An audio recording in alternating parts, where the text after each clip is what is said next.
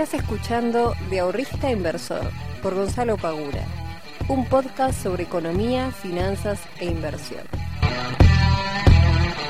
Muy buenas tardes, muy buenas noches y muy buenos días para todos y para todas. Bienvenidos y bienvenidas a un nuevo capítulo del podcast de Invertir en Conocimiento. Mi nombre es Gonzalo Pagura, soy el fundador de IEC y el responsable de traerte todas las semanas las novedades, asuntos interesantes sobre economía, sobre finanzas y sobre todo lo que tenga que ver con inversiones. Así que le doy la bienvenida a aquellas personas que recién están llegando a este podcast y agradecerle como siempre a todos los que vienen escuchando semana a semana este podcast a través de tantos y tantos capítulos que ya se han grabado, ya son más de 170, así que aquellos que hayan recién llegado tienen para hacerse una maratón más que interesante al, cabo de, ¿qué van? Dos años y pico, ya casi tres, de este podcast.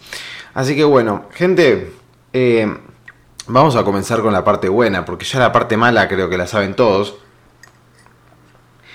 Eh, ¿Qué es lo que está sucediendo en los mercados? Vamos a comenzar por ahí. ¿Qué es, ¿Qué es, lo que está pasando en los mercados? Bueno, si comenzamos con el mercado eh, norteamericano y miramos un poquito el gráfico del mercado norteamericano, está haciendo un movimiento que es interesante. ¿Por qué?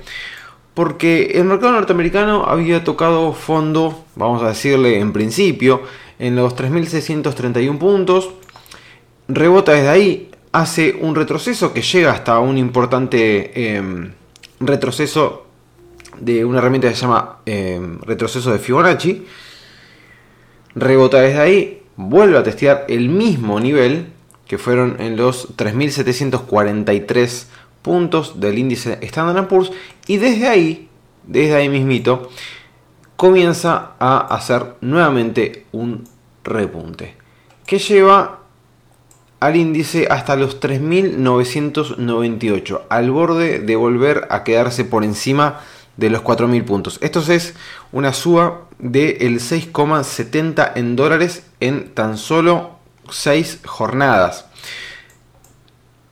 A su vez, este repunte está rompiendo el máximo anterior, que son los 3.932 puntos del índice Standard Poor's. Y en esta, en esta suba nueva que estamos viendo, se está quebrando, se está quebrando en principio, en principio, se está quebrando lo que es una estructura bajista, donde ¿qué es lo que sucede en una estructura bajista? Tenemos mínimos cada vez más bajos y máximos cada vez más bajos también. Bueno, acá hemos tenido este, una ruptura de ese esquema con un eh, máximo más alto que el anterior. Ahora, ¿esto quiere decir que ya se ha finalizado la tendencia bajista de corto plazo? Para nada. ¿Esto quiere decir que la tendencia bajista de corto plazo va a continuar? No lo sabemos. Ahora lo que sí sabemos es que ha testeado dos veces un mismo nivel, lo ha soportado muy bien, ha rebotado desde ahí, ha roto una estructura, por lo cual esto a priori sería una buena señal.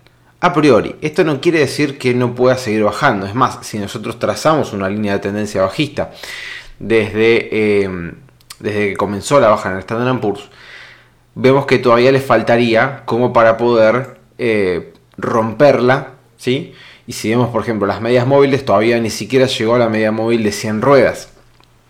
O sea que por ahora solamente quebró la media móvil de 50 ruedas, la de 100 ruedas la sigue teniendo por encima del precio y obviamente la de 200 también. Por lo cual, el movimiento por el momento sigue siendo bajista, sigue siendo bajista, pero hay una ruptura de esta estructura que comentaba antes que puede llegar a ser interesante. Eh, ¿Qué podría llegar a ser teóricamente mirando solamente el gráfico de, del Standard Poor's? Bueno, tranquilamente podría ir a buscar tranquilamente podría ir a buscar lo que es la línea de tendencia bajista eh, y un primer, una primera resistencia no demasiado importante, pero una resistencia en fin, que fue los 4.075 puntos. O sea, en ese, en ese lapso se estaría cruzando con resistencia y con la línea de tendencia, obviamente dependiendo del tiempo que tarde en formar esto. Pero podría llegar a ser eso. Luego, ¿cuál sería un movimiento de libro? Bueno, un movimiento de libro es que cuando logra quebrar una línea de resistencia, vuelve a testearla para que ahora se convierte, en soporte para luego tratar de romperla y salir al alza. Ese sería un movimiento libre, o sea, sería subir un poquito más, retroceder hasta la línea que se rompió, para luego, si todo continúa este, de manera alcista, salir a romper definitivamente y bueno, comenzar una, una tendencia por lo menos de corto plazo alcista. Bien. Eso desde el lado del Standard Poor's. O sea que hemos tenido un repunte de las acciones norteamericanas en estos últimos días que vinieron bastante bien. Por el lado de las acciones locales vemos también una suba muy importante. Tenemos el Merval que está en 112 mil eh, puntos. Es decir, salió a romper sus máximos históricos que había marcado hace unos días atrás, los 106 mil y pico. Había tenido un, leve, em, un muy leve retroceso y salió nuevamente a buscar nuevos máximos y lo consiguió. Esto se da obviamente en el contexto eh, que ya conocemos de tremenda incertidumbre, tremenda volatilidad y con una suba del tipo de cambio eh, astronómica. Bien, por lo cual esta suba, lamentablemente, que es en pesos, se ve obviamente este, dañada, perjudicada por lo que es la suba del tipo de cambio. Y si vemos desde el lado Bitcoin, si nos vamos al lado de criptomonedas, también tenemos un escenario que por lo menos nos puede llegar a dar una mínima este, esperanza de que los 20 mil dólares en definitiva, o los 19 mil dólares en definitiva, han sido un punto importante que eh, el precio estaría soportando. ¿Por qué?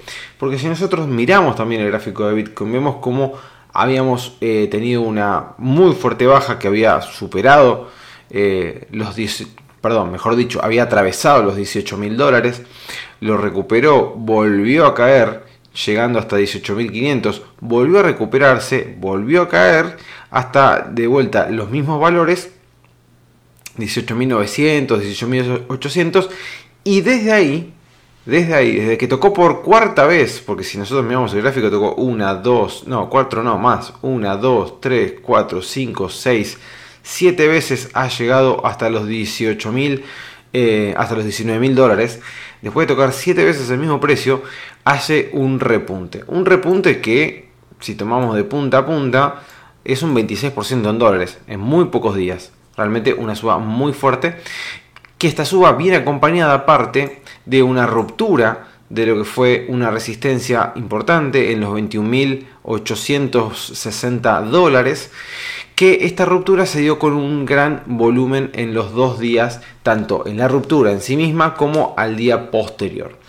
Y luego de esto, que había superado los 23.000 y llegado a los 24.000 dólares, vemos ahora eh, tres velitas que están quedando rojas por el momento, que son velas de retroceso. ¿Qué es lo que haría un movimiento de vuelta de libro? Bueno, ya que tenemos una línea de resistencia rota, los libros de análisis técnico nos dicen que generalmente los precios vuelven hacia su origen, es decir, en este caso sería aproximadamente los 21.800 dólares, para luego, si la tendencia continúa y si hay demanda de Bitcoin, continuar el alza. Bien, o sea que nosotros podríamos llegar a encontrarnos ahora con un escenario en donde Bitcoin retrocede hasta eh, buscar los precios que ha superado hace un par de días nada más, para luego buscar un repunte más importante y tomar más fuerza. Siempre tengamos en cuenta que los mercados se van moviendo, eh, se van moviendo por impulsos y retrocesos, por lo cual siempre luego de un impulso tenemos un descanso, supongamos que estamos en una tendencia alcista, tenemos un impulso alcista, vamos a tener un descanso para que el precio vaya tomando más fuerza, porque algunos que quieren hacer caja también tomen sus ganancias y demás, y luego tenemos un nuevo impulso alcista. Así que desde el lado, por lo menos de renta variable, nos ha, dado un respiro. Eh, desde el lado de las cripto nos ha dado un lindo respiro con la suba de Bitcoin llegando a los 24 mil dólares. Eh, también las acciones por el lado del Standard Poor's y las acciones en Argentina también han tenido una buena performance. Lamentablemente esas sí se ven condicionadas también por lo que pasó el tipo, con el tipo de cambio, por lo cual la suba que han tenido se ve perjudicada o se ve licuada si se quiere por este, todo esto que viene pasando con el dólar. Pero bueno, hay que estar atentos a lo que, a lo que pueden llegar a estar haciendo los mercados en los próximos días, porque podemos llegar a tener tranquilamente un retroceso, pero tenemos que ver si ese retroceso después puede llegar a darse con una nueva suba eh, con fuerza, por lo menos para tomar algunas posiciones y hacer algunos buenos trades. Por ejemplo, la criptomoneda Matic que hace ya algunas semanas que la he mencionado en distintos mails que mandé. Eh, si ustedes ven, por ejemplo, desde el mínimo eh, hasta el día de hoy tiene una suba de casi el 200% en dólares, es una barbaridad. Y supongamos que no agarramos todo porque obviamente que no tenemos la bola de cristal, por lo cual no íbamos a saber cuándo iba a frenar la caída, pero digamos, después del primer impulso fuerte hizo un retroceso en los cuales cuatro días mantuvo los precios y desde ahí si hemos tomado eh, posiciones nos pudimos haber llevado un muy lindo 103%. Eh, y así tenemos varias. Si ustedes se fijan los gráficos de, algunas altcoins y los miran en términos de diarios, han tenido eh, rebotes interesantes que nos pueden llegar a dejar ver oportunidades muy buenas alcistas. Debemos esperar obviamente ciertas confirmaciones como las que estaba mencionando antes, pero por ejemplo Matic ha tenido un recorrido alcista muy bueno, muy interesante para poder aprovechar. Otra que ha tenido un recorrido muy interesante es APE, este, que tranquilamente se pudo haber agarrado una parte de la, de la suba que tuvo. Eh, FTM está teniendo una suba también bastante interesante, del 50 y pico por ciento, si no me equivoco, 45 por ciento, en fin. Hay varias oportunidades, solamente hay que buscar, hay que saber mirar eh, e investigar un poquito y tratar de estar, no te digo todos los días eh, mirando constantemente, pero estar atentos a ver qué es lo que puede llegar a suceder. En fin, hay oportunidades, hay cosas que se pueden llegar a hacer, hay un montón de acciones que todavía no han tenido unas grandes subas, por lo cual se pueden aprovechar. Este, desde el lado de los CDRs, tanto también tomando posiciones en lo que pueden ser tranquilamente los ETF, como puede ser el Standard Poor's, el Nasdaq, el Dow Jones o lo que sea. Así que hay cosas para hacer. Hay que estar atentos, hay que mirar un poquito, hay que tratar de estar pendiente de lo que está sucediendo en los mercados para ver qué posiciones tomar y no quedarse solamente con el ruido, la incertidumbre eh, y las noticias que tenemos todos los días. Porque, ¿qué pasa? a mí en estas últimas dos semanas, un poco más también, eh, claro, todos los mensajes rondan en torno a el dólar, ¿no? Lo que puede pasar con el dólar y demás. Y la realidad es que yo no sé qué puede pasar con el dólar. Eh, y creo que nadie lo puede saber, sinceramente. Eh, hasta, creo que la semana pasada había sido el podcast que, en el cual yo decía que el dólar iba a estar a 400 a fin de año y demás, eh, que bueno, esto creo que lo dije siempre, pero especular con el precio del tipo de cambio me parece realmente en este país al pedo, porque en definitiva va a terminar subiendo, tarde o temprano va a terminar subiendo y va a ser cada vez más alto, y en algún momento vamos a tener el dólar a 500, y en algún momento lo vamos a tener a 600, y en algún momento lo vamos a tener a 700. Esto es así. No va a frenar, o sea, hoy lo vamos a 300 y decimos, no, qué locura y el día dentro de, no sé, supongamos que en dos años está 700. Por decir algo. Eh, y nos vamos a acordar de cuando en el 2022 estaba 320 y decimos, ah, mira qué bueno, estaba 300, ahora está 700. Y porque pasa todos los años, o sea, es una constante. A menos que hagan un megaplan, este y un megacuerdo político que dé una señal clara. O sea, primero se tiene que amigar, ¿no? El frente de todos y decir, che, bueno, estamos metidos en el barro hasta la frente. Ya está, no podemos hacer más nada. Listo. Dejémonos de hinchar las pelotas, dejémonos de pelear entre nosotros, dejémonos de dar maquilombo, de tirar este mierda para todos lados. Amiguemos no. Listo, fantástico. Una vez que se amigaron, tendrían que salir a todos los políticos, no solamente desde el frente de todos, pero bueno, como son los que gobiernan hoy en día, digamos que deberían tener la iniciativa de agarrar a todo el arco político y decir, che, eh, está complicado esto. Y la verdad que la gente la está pasando bastante como lo reto. Eh, ¿Qué podemos hacer? ¿Sí? Eh, Y en el mientras tanto nosotros, la verdad, estar especulando con el tipo de cambio como inversores, como ahorristas o como lo que quieran cada uno llamarse o sentirse, no tiene mucho sentido. Realmente no tiene mucho sentido. Cuando estaba a 250 el dólar, me varios me dijeron, bueno, voy a esperar unos días a ver si baja. Recordemos que hasta hace poquito, o sea, hasta antes de la renuncia de Martín Guzmán, el dólar estaba a 2.50. Que eso se produjo a través de varios fondos que se salieron de los bonos del tesoro, que se pasaron al tipo de cambio, y eso hizo, bueno. O sea, antes de estar a 2.50 estaba a 2.20. ¿Qué pasó? Hubo un primer asalto. Primera alarma. Sea, ahí tenés una llamada de atención. ¿No? No es que el dólar pasó de 200 a 300 en dos días. Estaba a 210, un día pasó hasta 215, 218, 220 y un día de 220 a 250. Casi, casi. De, 220 a 240, 45, 250.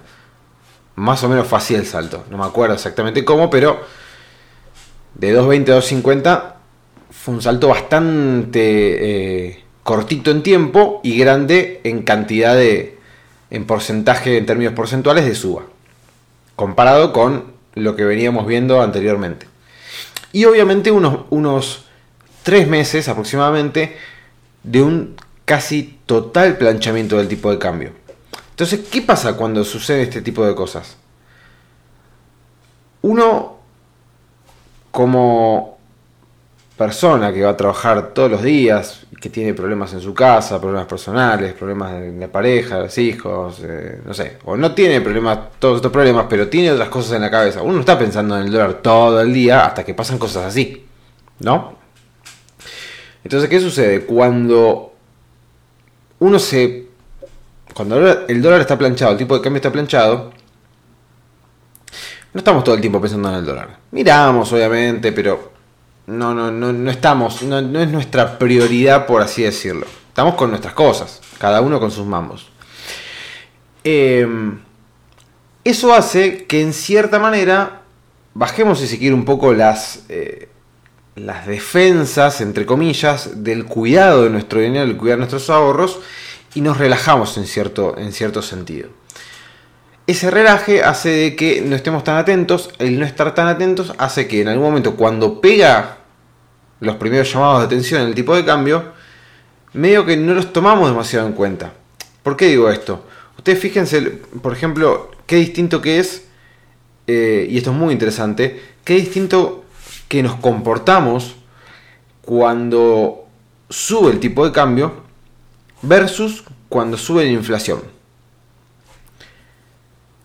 yo con mi grupo de amigos, familia o lo que sea, ustedes me dirán después si quieren, mándenme sus, experiencias, sus comentarios a Instagram.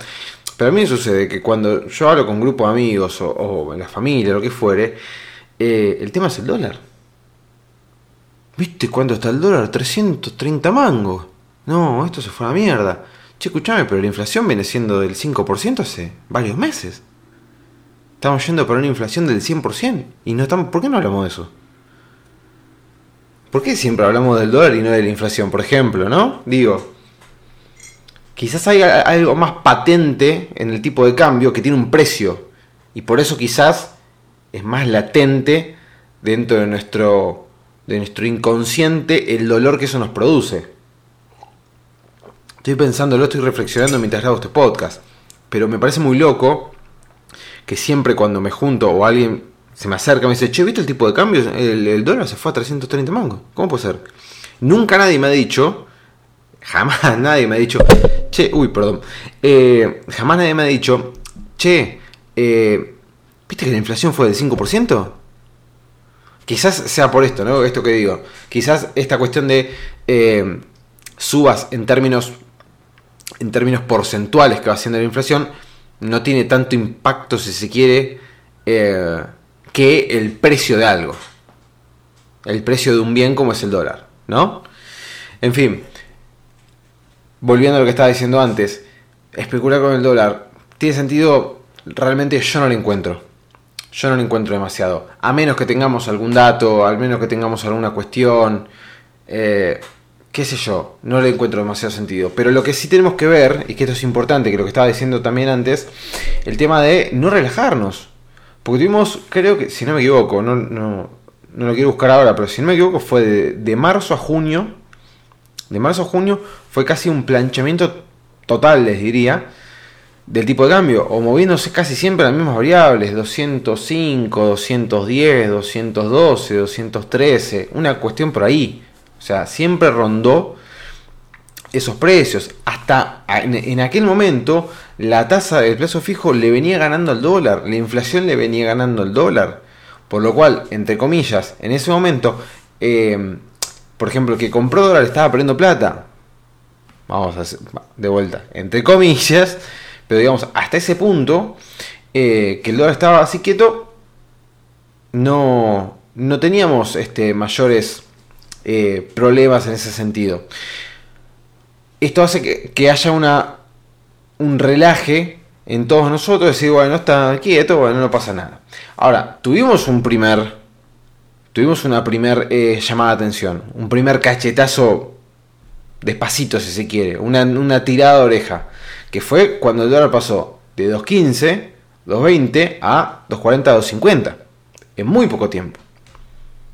Está bien, después nos desayunábamos la renuncia del ministro Guzmán, que quizás, quizás Quizás si Guzmán no hubiese renunciado de la manera que renunció, en el contexto en el cual está renunciando encima, quizás, ¿eh? no se hubiese producido después el descalabro que estamos viviendo ahora. Quizás, quizás sí.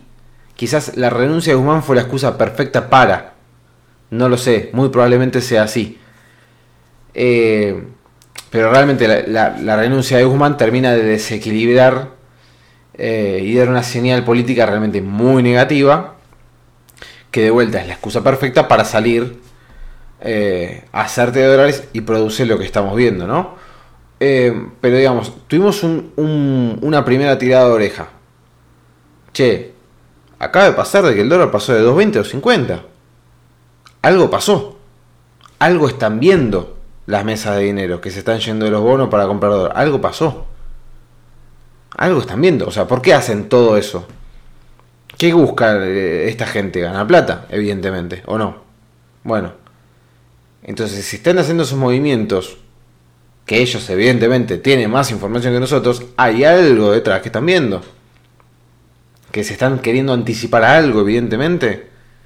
Bueno, nosotros como pequeños inversores, pequeños ahorristas, tenemos que tomar esas señales que nos están mostrando el mercado para poder cubrirnos de alguna manera ya sea comprando dólares, ya sea comprando más CDRs porque queremos aprovechar y este, cubrir nuestra cartera comprando CDRs. Ahora, por ejemplo, es una nueva normativa que las empresas que tienen disponibilidad del tipo de cambio oficial no pueden tener más de 100 mil dólares en CDRs, por ejemplo. Eh, y también hubo una normativa para el dólar turista y demás. Pero digamos, el mercado nos da señales para poder